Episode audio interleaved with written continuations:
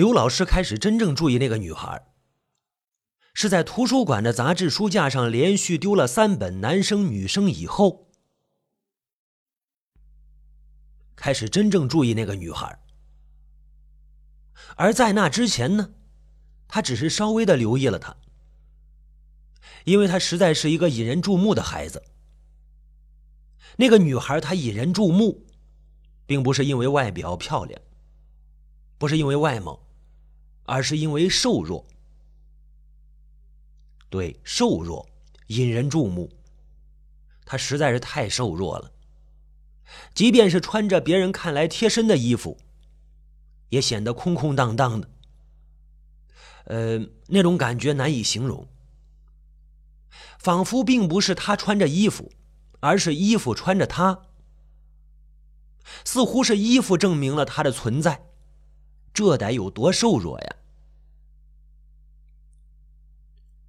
那个女孩不但瘦，还很苍白，脸上几乎没有血色，因此倒也显得明眉皓齿。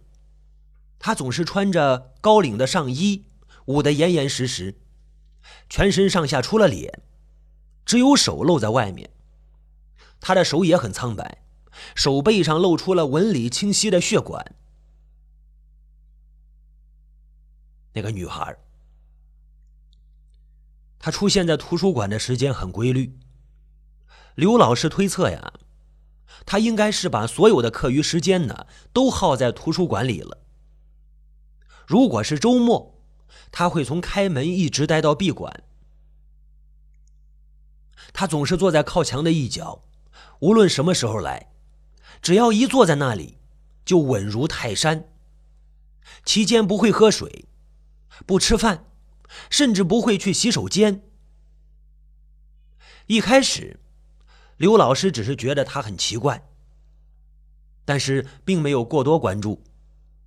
在这所综合性的重点大学当了十几年的图书管理员了，他早已经见过各种各样奇怪的学生，尤其是最近几年，那年轻人的想法和行为越来越超出他的理解范畴，早就已经见怪不怪了。但是昨天图书大盘点的时候，他发现丢了三本男生女生杂志，他就不得不注意他了。因为他每次来图书馆，总是在男生女生杂志架前流连很久，用瘦骨嶙峋的手轻轻地抚过那一排排杂志，眼睛里闪烁着奇怪的光芒。之后呢，他总是很小心地抽出其中一本，然后才去选别的书籍。他选了男生女生杂志之后，并不仔细看，只是先看目录。然后翻到其中某一页，打开，铺到桌上，这才开始看自己选的书。他应该是个好孩子。除了每天必看那本杂志之外，选的其他书籍都是专业书，并且每次都是一边看一边认真的记录。所以呢，刘老师其实并不讨厌他，当然更不希望他就是偷杂志的小偷。虽然如此，那个女孩今天来图书馆的时候，刘老师还是特别留意了她的阅读证。阅读证上写着“中文系一班任佳佳”，任佳佳依旧是晃荡着衣服，先把笔记本放到墙角的座位上，站好位置，然后踱步到杂志架前。抚过那一本本男生女生杂志，就像抚摸自己的孩子。然后呢，他宝贝一般的拿出了其中一本，抱在胸前，又到别的书架上选了一本古代文学史，这才回到那个几乎已经专属于他的座位，一坐就是大半天。闭馆的时候，刘老师坐在门口的管理处。亲眼看着他拿着杂志的身影消失在杂志区的书架后面，停留了不到一分钟。他从杂志区出来的时候，手里只剩下那本文学史。最后呢，他把文学史放回原来的位置，然后飘飘然的走出了图书馆，只带着他的笔记本。打扫完了卫生，刘老师特意清点了一下男生女生杂志的数目，果然又少了一本，是十月份的。刘老师紧紧的皱着眉头，自言自语：“难道不是他偷的？”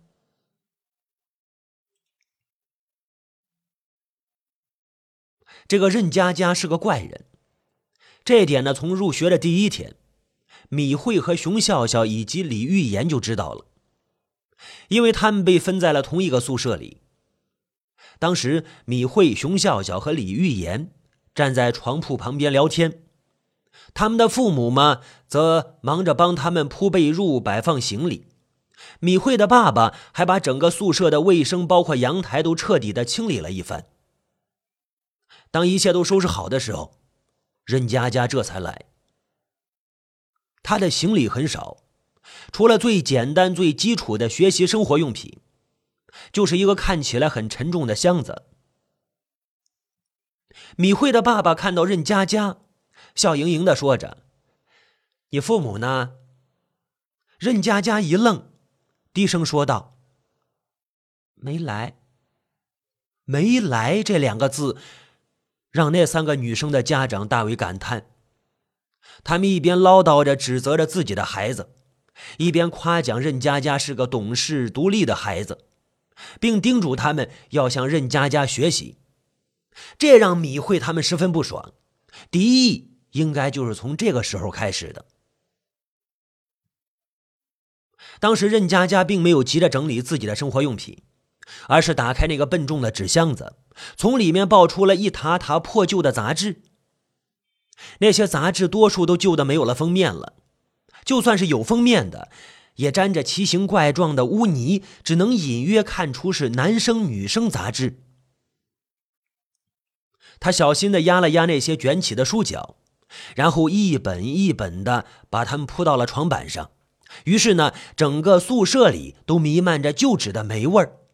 仿佛就是废纸收购站。熊笑笑的妈妈见状，就说道：“孩子，你没带褥子吗？笑笑铺了三床厚褥子，要不给你一条？”熊笑笑不悦了：“妈，三床我都嫌薄呢。”任家家笑笑，怯怯的说：“谢谢阿姨，我习惯了。”若是床铺的软了，我睡不着。他在床铺上铺了一层杂志，然后拿出一条洗得分辨不出颜色的床单，小心翼翼的铺到上面，并细心的用多出来的床单裹好了边沿，这才如释重负的松口气，惬意的爬在床单上，深深的吸一口气，仿佛那霉味儿是这世界上最美妙的气味。任佳佳的这一举动，不但令三个女生大为诧异，连本来善良的家长们都有些担心了。他们临走的时候，悄悄的叮嘱自己的孩子，离那个奇怪的女生远一点。好奇怪啊！其实根本就不用父母叮嘱，米慧、熊笑笑和李玉妍，他们也会那么做，离他远一点。因此，从开学第一天，任佳佳就被排斥了。显然，任佳佳也注意到了这一点，于是也不主动招惹他们。每天早晨呢，他总是第一个起床，然后悄无声息的离开宿舍；晚上呢，他也是最后一个回来，无声无息的上床。他从来不和他们一起吃饭、打水、洗漱、洗澡。他总是一个人，默默的不说话，而且很少发出声音，以至于有段时间，米慧他们甚至都忘记了宿舍里还有任佳佳这号人物。不仅如此，就连上课的时候，他也是静静的坐在最后的一排的墙角，从不回答问题，也不和任何同学搭讪聊天，在大家都积极的参与社团活动，都壮志筹谋的开始计划自己的恋爱的时候，他也无动于衷。他就像一个不属于这个世界的人，和大家存在于两个互不干扰的异次元空间，所有人都忽视了他的存在。换一种角度说，他也忽视了所有人的存在。若是他们就这样一直相安无事下去，或许任佳佳就会悄无声息的毕业，然后离开。等多年后同学聚会的时候，大家也许会诧异的发现，哎，这毕业照片上有一个瘦弱的女孩，这这谁呀？啊，竟然谁也不认识。或许呢，还会有个文采不错的同学呢，以此为素材，写出一篇鬼故事。故事的名字很可能就是毕业照上的鬼影。哎，我们的毕业照上面有一个人，我们都不认识。然而，就算所有人都无视任佳佳，她毕竟还是活生生的真实存在的。所以呢，矛盾和摩擦是注定要出现的。这件事呢？还要从熊笑笑竞选上了系里的卫生部委员开始。刚刚进入大学就受到重视的熊笑笑，满怀雄才壮志，发誓要把系里的卫生抓上去。他制定了各种苛刻的卫生考核制度，大有把中文系一年级变成全校洁癖典范的气势。可是工作进展的并不顺利。毕竟呢，多数同学都是没有洁癖的。况且熊笑笑自己的宿舍就无法达标，这成了同学们反对他的有力证据。为什么不能达标啊？拖了熊笑笑后腿的，正是任佳佳。在熊笑笑的变态的卫生制度中呢，有一条考核项目是气味。可是熊笑笑的宿舍里总是飘荡着淡淡的霉味儿，这气味源于任佳佳床单下的旧杂志。你好，提起这个旧杂志，熊笑笑和米慧、李玉妍就气不打一处来。有一次，他们三个实在无聊，就趁着任佳佳不在的时候，每个人从他床单下面扯出了一本旧杂志来看。哎，看上面写的啥？本来他们打算随随便便翻一翻就放回去，可那个杂志太好看了，于是就决定偷偷留下来慢慢看。为此呢，他们还特意重新摆了任佳佳床铺上的杂志。表面上看，根本不可能发现杂志少了。谁知道当天晚上熄灯之后，任佳佳刚刚爬到床上。就跳了起来，站在地上，在黑暗里默默的站着，他一动也不动。当时熊笑笑正和其他两人谈论三年级的帅哥学长呢。哎呀，有一个叫帅哥的，有一个叫拔刀的帅哥。哎呦，咱们的学长可帅了！说到兴奋的地方，熊笑笑坐了起来，哇，一眼就看到黑暗里任佳佳的身影，不由惊叫一声。你吓死人啊你啊！李玉言和米慧也说着：“神经吧你啊，干嘛呢？”熊笑笑就说：“该不会是梦游吧？”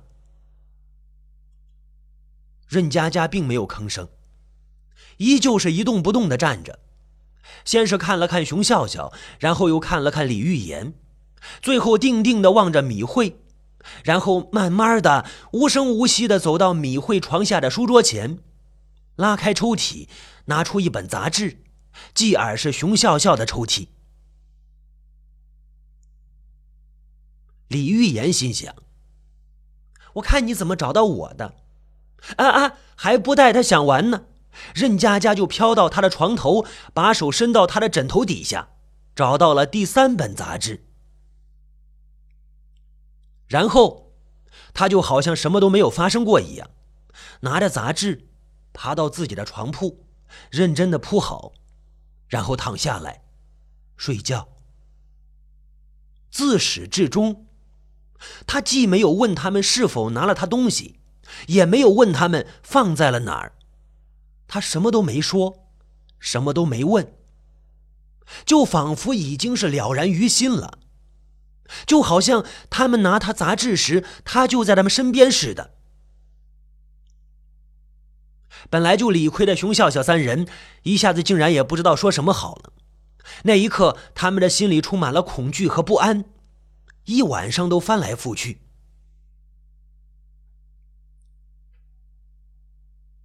从此，他们再也不敢随便碰他的杂志了。虽然那些杂志很具有吸引力，他们开始轮流到学校附近的书屋买男生女生。三个人轮流看，只是他们当时没有发现鬼使神差的，他们竟然不约而同的把杂志也压到了床铺下。若不是熊笑笑的变态的卫生制度，或许他们一辈子都不打算再和那个诡异的女生有任何接触了。那天。熊笑笑因为自己宿舍的卫生首先就不达标，遭到学生会同伴的耻笑。他气急败坏的回到宿舍，掀开任佳佳的床单，把所有的杂志撕得粉碎，然后冲进了厕所的下水道里。显然，这一举动让他的怒气得到了充分的发泄。怒气发泄完了，大脑冷静了，他才开始担心起来。任佳佳回来发现这一切，他会怎么做呀？他急忙找来米慧和李玉妍，他们也想不出来好的对策。那天晚上，任佳佳依旧是等到熄灯的时候才回到宿舍。她像往常一样，轻轻把门推开一条缝。但是今天她并没有马上进去，并且锁好门。而是站在门缝里，他有些奇怪。以往这个时候，宿舍里总是很热闹，其叽喳程度不亚于一窝麻雀。但是今天不同，三个人竟然都早早的睡了。熊笑笑还很夸张的打起了小呼噜，随即任佳佳轻轻的吸吸鼻子，紧紧皱起了眉头。当时，李玉妍偷偷睁开眼睛，看到任佳佳木然地站在门和墙壁的夹缝中，走廊上的灯把她瘦弱的影子拉得老长，那老长的影子和任佳佳一样一动不动，仿佛时间就定格在她推开门的那一瞬间。任佳佳愣了几分钟，第一次改变了她慢悠悠、飘忽忽的走路方式，踉跄地奔到自己的床铺前。黑暗里，他瘦削的肩膀微微颤动着。熊笑笑见状，急忙用被子蒙住头，捂着砰砰跳的心口。很意外，任佳佳并没有怒气冲冲的质问，也没有大吵大闹。他只是站在自己的床铺下，就像刚才站在门口时一样，一动不动。继而。他转过身，一眨不眨的看着其他三个舍友。虽然熊笑笑蒙着头，但是他依然感觉到了异样，仿佛有无数细细密密的小针穿透了被子，顺着他的毛孔钻入他的身体、他的血液里、他的五脏六腑，令他十分不自在。他终于无法忍受这种感觉，猛地坐起来。睁开眼睛，正好和任佳佳的目光相遇。虽然是在黑暗里，但是他依然感觉到他目光里的阴冷。于是他身体里的小细针们更加不安了，冷汗顺着他的额头流进眼角，刺得眼睛生疼生疼的。黑暗里，任佳佳似乎轻轻冷笑了一声，又似乎没有笑。在他笑了还是没笑的问题上，熊笑笑和李玉妍、米慧的意见不一。第二天，他们偷偷讨论的时候，甚至为此发生了剧烈的争论，差点就翻脸了。他笑了，他没笑，笑了，没笑。当天晚上，任佳佳盯着熊笑笑看了大半夜，然后才默不作声的上了床。据睡在任佳佳对面的米慧说，任佳佳上床以后就一直在床上呆呆的坐着，直到天亮。早晨他们醒来的时候，任佳佳已经不在了，谁也不知道她什么时候出的门。她的床铺还保持着昨天的样子，床单凌乱的随意的堆在床板上，木质床板的纹理一圈一圈的迷宫一般绕来绕去。一如任佳佳这个人，